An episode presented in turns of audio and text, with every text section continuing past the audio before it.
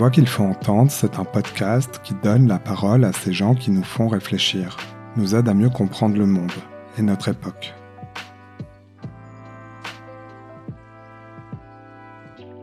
Des lanceurs d'alerte, des experts ou de simples témoins avec qui je souhaite dialoguer. Ils nous bousculent parfois, nous surprennent toujours et cela ne laisse jamais indifférent. Aujourd'hui, j'ai appelé Jean Viard. Il est sociologue, directeur de recherche au CNRS. Il est l'un des meilleurs spécialistes de l'étude du temps libre dans nos sociétés. Il publie un essai sur le tourisme qui doit se réinventer. Dans cet épisode, nous parlons de tout ce que la grande pandémie a bouleversé, de la place que les vacances occupent dans nos vies. J'essaie d'en savoir plus sur l'utopie à laquelle il nous invite à réfléchir, celle d'un nouveau commun entre tous à l'heure où ce n'est plus l'homme qui décide de l'histoire, mais la nature selon lui. À la fin de l'émission, il répond à ma question bonus et me parle d'une de ces voix qu'il nous conseille d'entendre. Je m'appelle Simon Icard je vous souhaite la bienvenue dans ce nouvel épisode.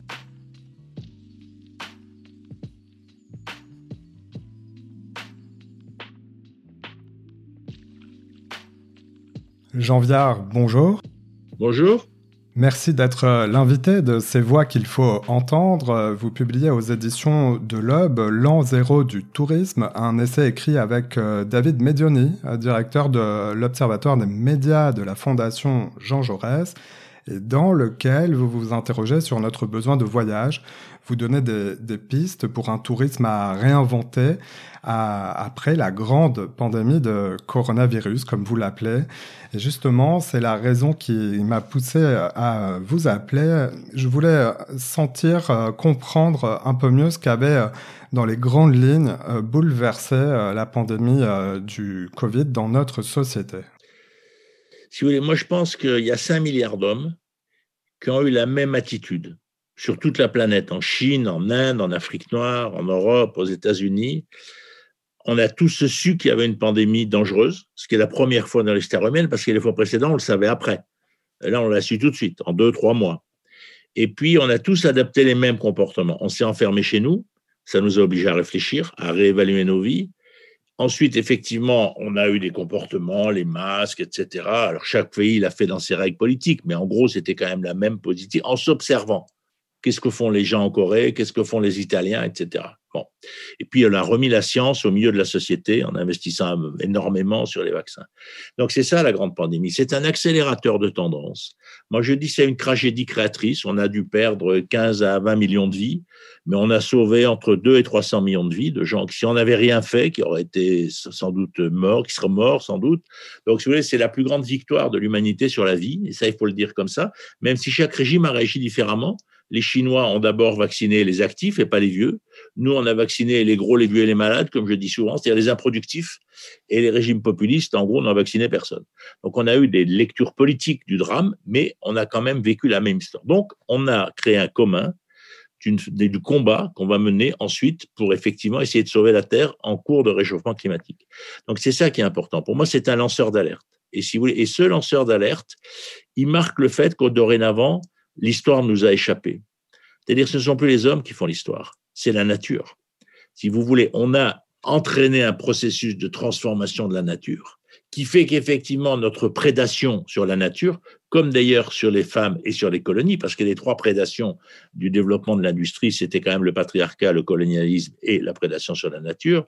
Or, ces trois grandes prédations, effectivement, ne nous sont plus possibles et nous reviennent avec des revendications multiples et une une exigence pour notre propre survie, de, au fond, de ne plus vouloir faire l'histoire, mais de vouloir que l'histoire est faite par la nature et les hommes doivent se battre pour se protéger et les hommes doivent se battre pour innover tous ensemble. Et c'est là où, si vous voulez, c'est dans ce mouvement historique que je trouve absolument passionnant, mais très dangereux, parce qu'au fond, on a perdu pouvoir sur l'histoire, et donc on va avoir des paniques, on va avoir des peurs. Quand on voit que 30% des jeunes filles ne veulent pas faire d'enfants, quand on voit que 43% des moins de 25 ans n'ont pas eu de rapport érotique depuis un an, etc., on peut multiplier les millions de gens qui ont démissionné, les 48 millions de salariés américains, des millions de salariés français qui démissionnent tous les mois et tous les jours. On est face à un immense brassage d'attentes, de désirs. Et au fond, pour le dire simplement, le fait qu'on passe d'une société où on écrit l'histoire avec des programmes socialistes, capitalistes, etc., à une société où, au fond, la question, c'est comment on s'adapte pour notre propre survie à un commun qui est le commun du réchauffement climatique, c'est une rupture historique gigantesque, qui était déjà là avant la pandémie. On avait vu éclater les vieux systèmes politiques, les partis de droite, les partis de gauche, tout ce qui relevait de la révolution industrielle, au fond.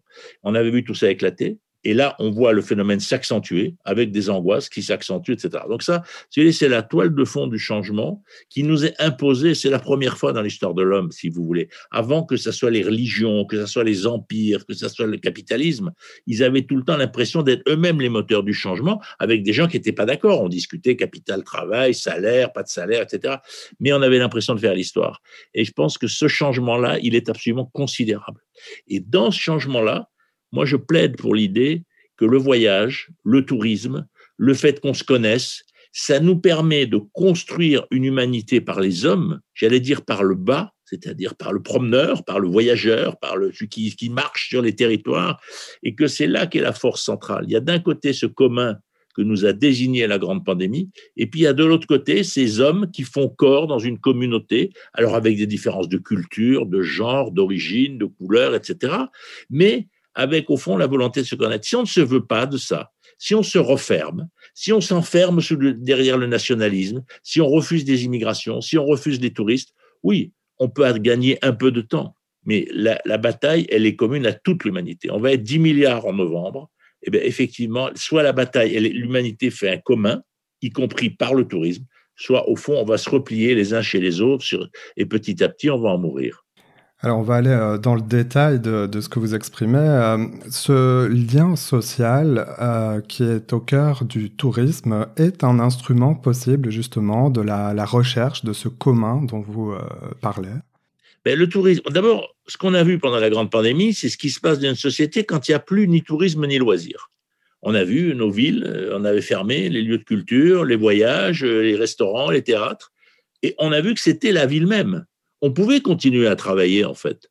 Mais le lien social dans nos sociétés étant d'abord en dehors du travail, puisqu'en moyenne, on, travaille 67 000 heures dans une vie de 700 000 heures aujourd'hui, alors qu'à l'époque de Napoléon, on travaillait 70% de sa vie. Donc, l'essentiel des liens sociaux, l'essentiel des relations entre les hommes, l'essentiel des découvertes, etc., se passe en dehors du travail. Et donc, c'est ce hors-travail qui structure le travail. C'est une de mes vieilles thèses. Et c'est pendant la pandémie, c'était évident parce qu'on a essayé de garder le travail, soit avec le télétravail, soit les gens qui du care et du service, soit même les ouvriers, les paysans qui continuent à produire. Donc, d'une certaine façon, on a vu ce que c'était qu'une société sans temps libre.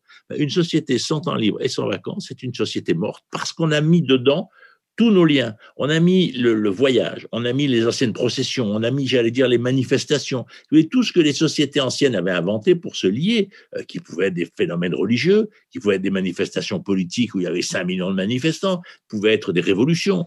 Si vous voulez, toutes ces formes du lien, petit à petit, ont été intégrées dans les pratiques du temps libre. Pour donner juste un chiffre, mais on est en 68, il y avait euh, en 68, il y avait 60 millions de touristes internationaux, et en 2019, on était à 1 milliard et demi. On va aller vers 3 milliards de touristes internationaux sur une planète de 10 milliards dans les 10 ou 20 millions de prochaines années. Et donc, ce phénomène-là, il a, je dirais, il a capté, y compris la ville. Regardez Paris-Plage. Paris-Plage, au fond, c'est une pratique de tourisme qui aurait pensé il y a 30 ans qu'on allait appeler un truc Paris-Plage, alors qu'à l'époque, on était en train de faire les voies sur berge et qu'on essayait de les transformer en autoroute. Et donc, si vous voulez, la culture du lien issu des vacances, issu des voyages, avec tous les développements des pratiques érotiques qui y sont liés, avec un nouveau rapport à la culture, par exemple, les 4000 festivals en France, c'est 7 millions de, de gens qui vont, et qui sont des gens qui normalement vont très peu. Euh, dans les opéras, etc. Mais ils sont en vacances, donc ils vont aller écouter un concert. Vous voyez, il y a toutes ces pratiques sociales qui sont en cours de transformation. Et au fond, pourquoi avons-nous tous tant envie de, voyager? D'abord, je pense parce que l'humaine espèce est une espèce mobile. Euh, je veux dire, les gens qui n'avaient pas le droit de voyager, ils étaient asservis au territoire, le serf, l'esclave. Donc, je veux dire, si on avait besoin de les asservir au territoire, c'est qu'ils peut-être qu'ils s'y fixaient pas de manière naturelle. Sinon, on ne les aurait pas contraints, si tout le monde était resté sédentaire. Donc, je crois qu'on est une espèce extrêmement mobile, on est une espèce attirée par l'altérité, par les lieux qu'on ne connaît pas, et c'est depuis toujours. C'est le propre de cette espèce qui se déplace. Et si vous voulez, le tourisme, au fond, c'est la partie ça. Le tourisme, au fond, s'est développé au moment des colonialismes du 19e siècle. C'était le voyage dans la partie à l'intérieur de nos sociétés. C'est-à-dire, en gros, le tourisme s'est développé, en, notamment à l'intérieur de l'Europe, au moment même où les Européens étaient en train de coloniser l'Afrique. Il y avait deux manières de voyager, la manière de la colonisation et la manière, j'allais dire, entre nous entre nous, les colonisateurs, on va dire les choses comme elles sont, puisque c'était comme ça que ça se passait. Et c'est là qu'on a inventé, si vous voulez, le voyage, le tourisme, toutes les pratiques sociales. Mais en fait, on a repris les codes de l'aristocratie. Moi, je dis souvent, si vous voulez, Versailles, ça a été la première station touristique en fait. Le roi voulait les gens autour de lui pour danser, pour s'aimer, etc., ce qui évitait qu'il fasse de la politique. Le but, c'était quand même qu'il fasse pas de politique et qu'il laisse gouverner la France tranquille. Et au fond, on a coupé la tête du roi, et Versailles est devenu, petit à petit, on a inventé Basse, Divonne-les-Bains, Saint-Tropez, etc. Au fond, on a inventé d'autres stations, mais qui font la même fonction sociale, c'est de rassembler les hommes. D'ailleurs, tous les codes, les codes de la danse, les codes de la courtoisie, euh, tous ces codes-là sont des codes issus de l'aristocratie et des valeurs aristocratiques.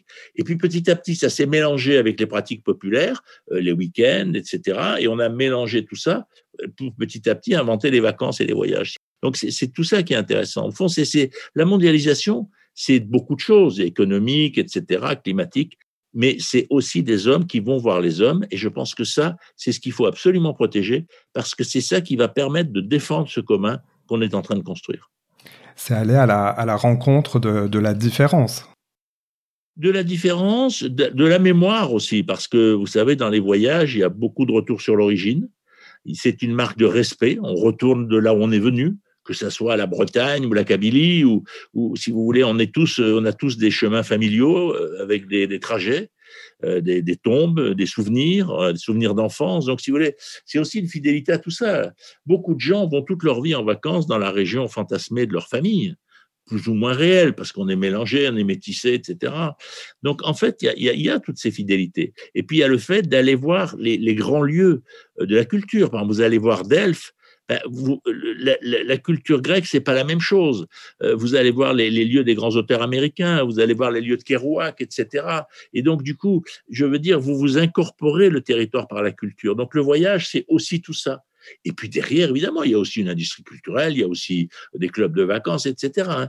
Mais il y, a, deux phénomènes dans le voyage. Il y a une transhumance régulière qu'on fait en général une fois par an pour 8 ou 15 jours peu près quand on a les deux tiers des sociétés. Et en gros, c'est se reposer en famille et c'est autour de la famille. C'est une transhumance. Et puis à côté de ça, vous avez des voyages de découverte. Vous allez à Rome, vous allez à Barcelone, vous allez à New York. Vous allez peut-être le faire une fois, peut-être deux fois. Je veux dire, vous n'allez pas y aller tout le temps, mais ce sont des voyages culturels. Vous rentrez dans une autre culture, dans une autre esthétique et vous incorporez ça à votre stock, j'allais dire, culturel. Et pour parler des Français et des vacances euh, estivales, cette grande transhumance, est-ce que c'est un a priori qu'on peut avoir où euh, les vacances sont particulièrement sacrées pour les Français par rapport à d'autres cultures ou d'autres pays, même voisins? Alors c'est compliqué, si vous voulez. La France est le premier pays où s'est développé le voyage au 19e siècle, même un peu au 18e. Mais à cause du fait qu'il y avait la monarchie avait été éradiquée, donc il y en avait une classe aristocratique dont la fonction politique avait disparu, mais pas le pouvoir économique. Et donc c'est eux qui ont lancé les stations. En fait, c'est le monde de Proust, on va dire, pour, pour parler comme ça. Et donc, si vous voulez, tout ça fait que ça, c'est une originalité française, c'est qu'on est les seuls à avoir guillotiné notre roi. Mais après, il y a une autre raison, si vous voulez, c'est que la France, à l'époque, était culturellement dominante en Europe, que les élites étaient francophones. Quand les grands-ducs russes venaient à Nice ils parlaient français. Quand les Anglais venaient en France, ils parlaient français. Les aristocraties parlaient français. Donc, si vous voulez, du coup, comme c'est à ce moment-là qu'on est passé à ce moment-là, la France était naturellement, j'allais dire, le centre du processus. Même si le rôle très important, c'est ceux qui ont émis le rôle des Anglais est considérable parce que comme c'était les plus commerçants, c'est eux qui ont inventé le tourisme, le mot c'est-à-dire en fait de faire le tour des ports où peut-être après on allait faire ses affaires. Mais donc on allait d'abord à Istanbul, à Marseille, etc. Après, quand on vous disait j'ai un bateau qui arrive de Marseille, on savait ce que ça voulait dire. Et donc si vous voulez, y a, les Anglais ont amené ça. Chacun a amené un certain nombre de choses. Les Russes évidemment ont amené le désir de soleil l'été. Il faut reconnaître que chez eux, c'est pas le même climat. Donc, les sociétés du nord de l'Europe ont amené le désir de Méditerranée, si vous voulez, y compris de lumière, à travers la peinture, etc. Mais donc, la France s'est trouvée dans cette position. Après, est-ce que la France est plus attachée aux vacances que les autres? C'est très difficile de répondre ça. Il y a des sociétés où les vacances ne sont pas arrivées, si on peut dire. Par exemple, la société américaine, euh, on n'a pas un droit aux vacances c'est un cadeau du patron, ou c'est, ça peut être négocié dans une convention collective, je dirais, mais c'est intuitif personnel ou dans l'entreprise. Le, Japon, moi je suis allé au Japon, c'est très intéressant, mais le Japon est encore essentiellement sur les fêtes historiques. Ils ont peut-être autant de jours que nous, mais ils ont le jour des cerisiers, etc. Ils ont donc encore l'ossature naturelle de leur culture qui fait des jours d'arrêt en fonction des, phénomènes. Mais le, le donc c'est pas exactement, ils ont gardé leur culture traditionnelle, mais c'est pas en nombre de jours de travail, c'est en sens des choses. Bon, c'est vrai après que la France, si vous voulez, comme ça a été l'inventeur euh, puisque c'était le, le, pays qui était au cœur de ces pratiques. C'est là qu'on a inventé le Club Med, c'est là qu'on a inventé toutes ces structures qui, effectivement, se sont petit à petit défendues, dispensées dans la planète partout et qui ont été d'ailleurs rachetées généralement par l'étranger parce qu'on n'a pas défendu nos entreprises, pas plus dans le tourisme, j'allais dire, que dans les autres secteurs industriels. Et le tourisme est une industrie qui, qui, pèse euh, lourd dans le monde, et particulièrement aussi en, France, évidemment. On va, on va y revenir, euh, et notamment euh, à travers ce que vous écrivez dans votre livre. D'abord, ma, ma, première question au sujet de votre livre, c'est votre titre. Est-ce que ça nous indique, selon vous, pourquoi sommes-nous à, à l'an zéro du tourisme? Parce que, si vous voulez, 80% des flux touristiques se sont arrêtés en 2020. Donc, au fond, ça a montré ce que c'était qu'une société sans ces flux touristiques. Et en même temps, ça a permis à tous les gens de réfléchir. Vous savez, cette pandémie, on est tous, on a beaucoup médité pendant qu'on était enfermés chez nous, qu'on avait des lits, et qu'on ne pouvait pas beaucoup bouger. Et je pense qu'on est devenu beaucoup plus intelligent, on est devenu beaucoup plus numérique, on a basculé dans la civilisation numérique. Et donc, il faut se dire, c'est une énorme période de réflexion planétaire. Et donc, comme toute période de réflexion planétaire, elle entraîne des phénomènes d'énervement, de bagarre qu'on voit partout, dans les, etc., notamment dans les stades, mais partout, dans les couples, par terre. Mais elle entraîne aussi de re-réfléchir à ce qu'on était en train de faire. Donc, c'est une opportunité de réflexion. J'ai repris le titre d'Edgar Morin, qui avait écrit L'an zéro de l'Allemagne en 46, euh, sur effectivement l'Allemagne euh, après l'effondrement du nazisme, où tout était cassé. Là, tout n'est pas cassé, tout est arrêté. Et donc, si vous voulez, c'est le moment de réfléchir à ce qu'on disait avant, les problèmes de surtourisme, tous ces problèmes de et puis les problèmes d'inégalité démocratique. Parce qu'en France, il y a quand même 30 ou 40% des gens qui ne partent jamais en vacances. Il y a à peu près 60% des gens qui partent au moins une fois par an. Il y a 30% des gens qui partent trois ou quatre fois. Il y en a 30% qui partent une fois par an. Et en gros, il y en a 30-40% qui ne partent jamais. Sur cela, je vais dire, il y en a 20% qui n'ont pas envie de partir ou c'est une moyenne statistique parce que cette année-là, vous avez acheté une maison, vous êtes cassé la jambe. Enfin bon, on n'aura jamais. Disons que si on avait 80% de départ, on pourrait dire qu'on a toute la société part. Et la question, c'est de se dire que c'est quand on est petit qu'on apprend le voyage. Si vous n'êtes jamais parti à 20 ans, vous voyagerez pas, ou très peu. Donc la vraie question de nos sociétés, c'est l'initiation des nouvelles générations et se dire qu'un jeune qui est parti, on l'intègre au mouvement. On est dans une société de voyage et de mobilité. Les jeunes des quartiers, comme on dit, des banlieues, qui ne partent pas.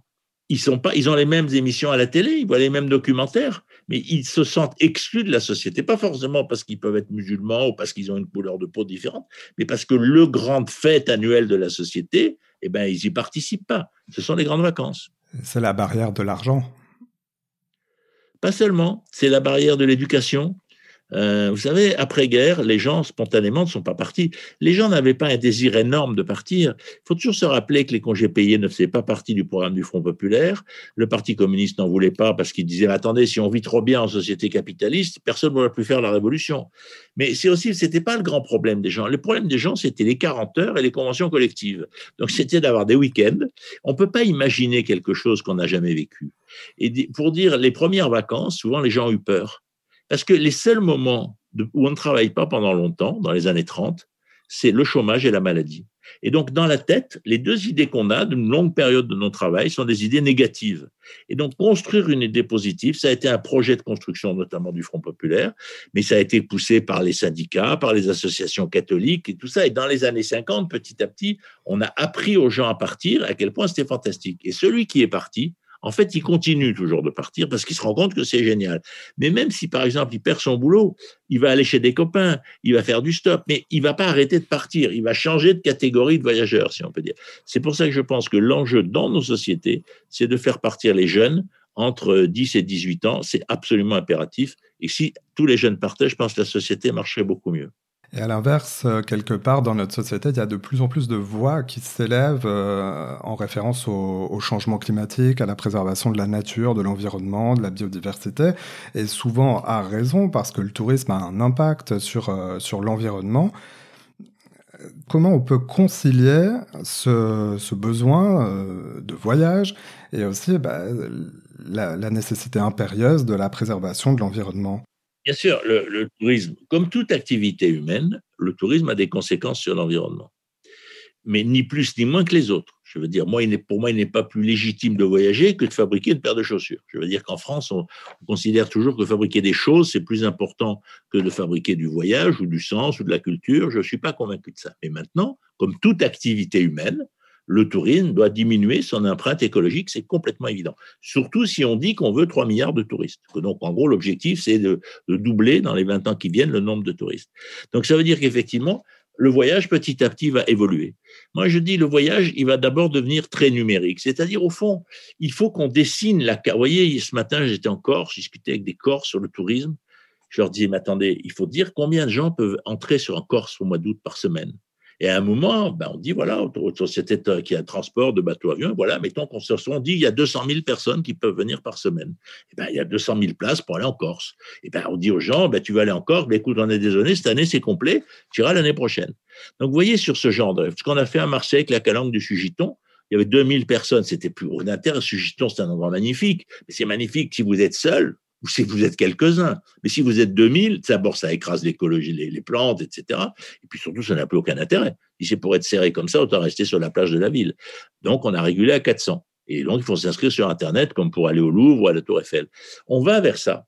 Donc, vers une, mobilité augmentée par le numérique, parce qu'on va, si c'est pas comme ça qu'on fait, ça va être par le prix. C'est ce qui se passe pour la neige. On peut aussi simplement réguler par le prix. L'entrée de Venise, c'est 50 euros, c'est 100 euros. Bon, on peut augmenter les le prix, les taxes sur les avions. On dirait l'avion pour New York, on va mettre 500 euros de taxes sur le billet. Alors, ça y aura moins de monde. Donc, si vous voulez, il faut faire très attention parce que la régulation sur l'argent, au fond, l'intérêt des pays, c'est d'augmenter le chiffre d'affaires du tourisme, c'est pas d'augmenter le nombre de touristes. Donc, eux, l'intérêt, c'est d'avoir un budget touristique bénéficiaire. Ça équilibre la balance des paiements, le tourisme, si vous voulez. Donc, il faut y faire attention. Je pense qu'on peut, par le numérique, réguler le tourisme. On peut faire que quand vous voulez aller quelque part, vous allez aller sur Internet, on va vous dire comment circuler sur place ou manger bio, etc. On va vous donner, et puis on va vous dire, attendez, vous voulez à telle date? Franchement, à telle date, on a tellement d'inscrits que vous n'aurez pas de place au resto, vous ne pourrez pas vous garer. On vous conseille de vous décaler d'une semaine ou de vous décaler de 10 km. On vous offre, ou vous l'avez tapé, je sais pas, Lourmarin dans le Vaucluse, on va vous montrer que si vous allez à la Tour d'Aigle à 8 km, il y a de la place. Vous voyez? C'est-à-dire qu'il faut diffuser les pratiques, mais le problème, c'est pas de les limiter. Vous savez, moi, je pense que les gens qui hurlent contre le tourisme, ils font toujours peur. C'est comme les gens qui hurlent contre les immigrés. On a toujours peur de l'étranger. Chacun a son étranger. Si on est à droite, l'étranger, c'est celui qui n'a pas la même couleur. Euh, si on est à gauche ou très à gauche, le touriste, c'est l'étranger. Parce que le touriste, au fond, il ne produit pas, il n'est pas en train de travailler. Quelque part, c'est un être inutile dans une pensée euh, dominée par l'économie. Donc, il faut le défendre justement parce qu'il est inutile à vous entendre et à vous lire, euh, la question de la surfréquentation et la, gestion euh, des flux, euh, c'est le principal élément de, de, cette révolution, en tout cas le principal instrument, où il y en a d'autres?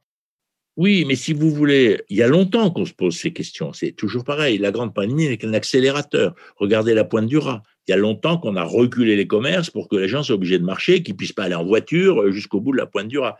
Donc, il y a longtemps qu'on travaille et on a créé en France 30% du territoire en réserve et en parc. Dans un parc national, vous n'avez pas le droit d'emmener votre chien. Pour prendre des exemples simples, si vous voulez. On a accepté qu'il y a des jours, on ne peut pas se promener dans les collines parce qu'il y a un risque d'incendie. Non, je veux dire, il ne faut pas faire comme si c'était tout libre et que ça va devenir tout contraint. Il y a déjà de multitudes de, réglementations en réalité. Et c'est logique, puisqu'on ne peut pas déplacer des masses d'hommes sans aucune règle. Mais disons qu'on n'a pas, à mon avis, assez de Le surtourisme, c'est compliqué parce que dans le surtourisme, il y a plusieurs choses. Airbnb est quelque chose d'essentiel pour la diffusion du tourisme dans l'espace. Parce qu'Airbnb, au niveau des villages et des petites villes, ça a entraîné des flux énormes de touristes qui se diffusent dans des endroits où il n'y en avait pas. Par contre, effectivement, quand on empile Airbnb dans Paris et que des gens ne respectent pas la loi, Airbnb, je vous rappelle que c'est le fait que vous louez votre maison à vous quand vous partez. Et donc, quelque part, ça vous finance votre voyage. L'idée est absolument géniale. Si effectivement, il y a des gens qui utilisent des logements et toute l'année, ils le louent en Airbnb, mais excusez-moi, c'est les mairies qui font pas leur boulot. Parce que si quelqu'un loue toute l'année un logement en Airbnb, ça ne passe que par Internet ça ne doit pas être tellement difficile de vérifier euh, les fiches dans le groupe Airbnb. Je veux dire, il y a qu'à avoir une, batterie d'inspecteurs. Il faut respecter les règles, elles sont très importantes. Mais il ne faut pas mélanger la transgression du fait qu'il y ait des gens qui arnaquent sur Airbnb, qui du coup chassent l'habitant. Mais vous savez, moi, à Paris, il y a 150 000 résidences secondaires. Moi, je suis contre les résidences secondaires à Paris. Je pense que dans les très grandes villes, il faut peut-être qu'il n'y ait plus de résidences secondaires. Parce que ces résidences secondaires, elles s'installent dans le cœur de la ville. Et au fond, elles chassent l'habitant vers l'extérieur. C'est complètement différent des résidences secondaires qu'on construit au bord de la mer Haute, qui ne prennent pas des maisons locales. Elles sont construites pour ça. Donc, la question n'est pas, elles ne chassent pas l'habitant, si on peut dire les choses. Alors que dans les grandes villes, d'ailleurs, Amsterdam quasiment interdit les résidences secondaires. Et je pense que ça, c'est un mouvement important.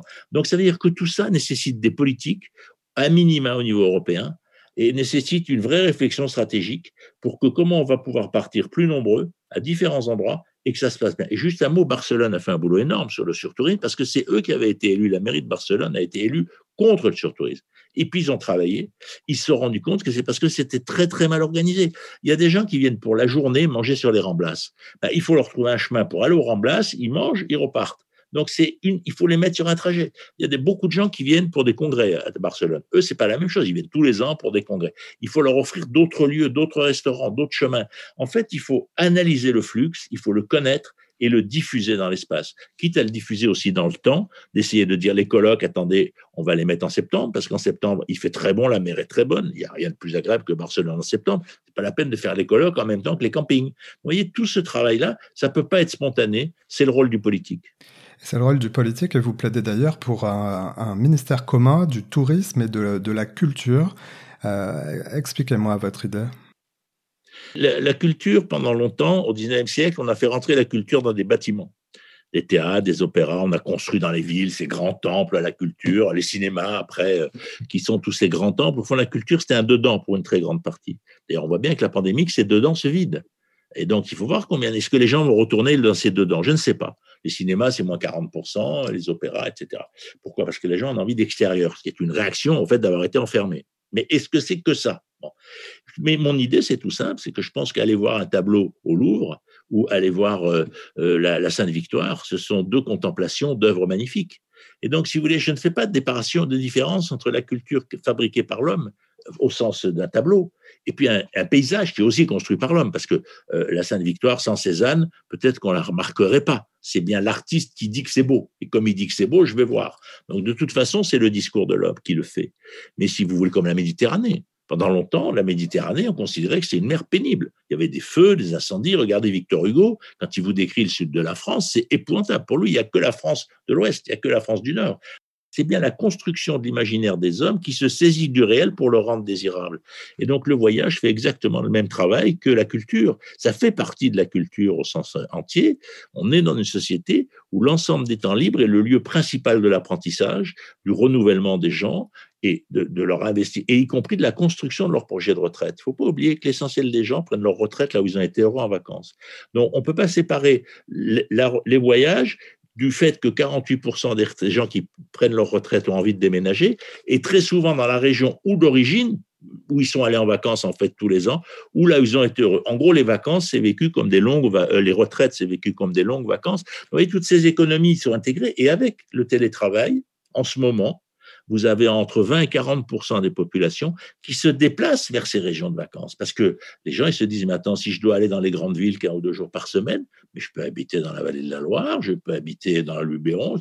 Donc, vous avez la mélange télétravail, vacances, retraite qui est en train de donner un dynamisme extrêmement fort qui change profondément le rapport au territoire.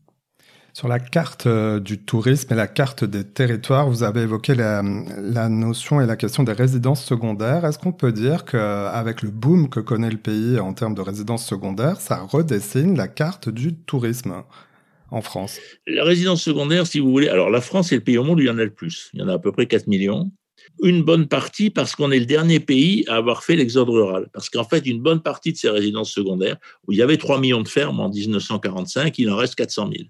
Donc ça veut dire qu'il y a 2 millions et demi de fermes qui ont été abandonnées depuis la guerre. pour une bonne partie, elles ont été transformées en résidences secondaires, soit à l'intérieur des familles, en gros, on a gardé la maison de famille, soit elles ont été vendues. Donc, il y avait un parc disponible, je vais dire. C'est le premier. Après, il y a aussi des stations de ski et tout construites exprès en béton. Mais le cœur du processus, c'est au fond cet exode rural très tardif, alors que les Anglais ont fait un exode rural un siècle plus tôt. D'ailleurs, le mythe du cottage dans la culture anglaise est extrêmement fort. Nous, on a le mythe de la résidence secondaire, eux, ils ont le mythe du cottage, parce que ça correspond à cette société du 19e. Donc voilà, je crois que c'est ça qu'il faut. Après, ça dessine un territoire. Ce qui est original en France, c'est que la, les sociétés du 19e se sont vidées des régions sud pour aller vers les zones industrielles, des mines, en gros, du charbon et les grandes capitales administratives qui ont créé de l'emploi. Donc en France, toute l'Occitanie, la Provence se sont dépeuplées. Bon. Et puis, c'est pareil dans tous les pays. Le nord de Londres, c'est dépeuplé.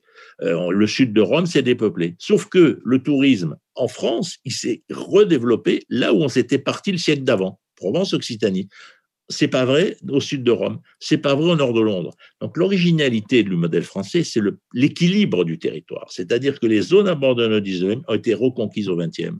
Et donc aujourd'hui, au fond, il y a du tourisme partout et il y a des populations partout. Et la grande pandémie a diffusé encore une nouvelle fois parce que les gens se sont dit je veux aller à une heure en TGV des grandes villes, mais pas seulement vers les régions touristiques. Par exemple, ils sont allés vers Reims, ils sont allés vers la Haute-Marne, ils sont allés vers les villes cathédrales, ils sont allés à Dreux. Et donc, leur critère n'était pas je suis dans le territoire des vacances, mais je mets en désir un mode de vie qui est la ville moyenne, avec de bons lycées, des maisons avec jardin, à une heure d'une très grande ville. Là, ils font renaître ce territoire urbain qui correspond souvent d'ailleurs aux villes cathédrales autour de Paris. C'est le moment de la question bonus, euh, ce moment où, vous le savez, dans ce podcast, ces voix qu'il faut entendre, j'aime demander à mes invités qu'ils nous recommandent une ou plusieurs voix qu'ils nous conseillent euh, d'entendre ou d'écouter. Quelle serait votre proposition? Il y a un auteur que personne ne connaît mais que j'aime beaucoup, qui s'appelle Ivan Kremniov, et qui a écrit Voyage de mon frère Alexis au pays de l'utopie paysanne. C'est un texte qui a été écrit en 1918. C'était le responsable du parti agrarien russe pendant la révolution russe. Et c'était le ministre agrarien de Lénine. Il n'était pas communiste, il était agrarien.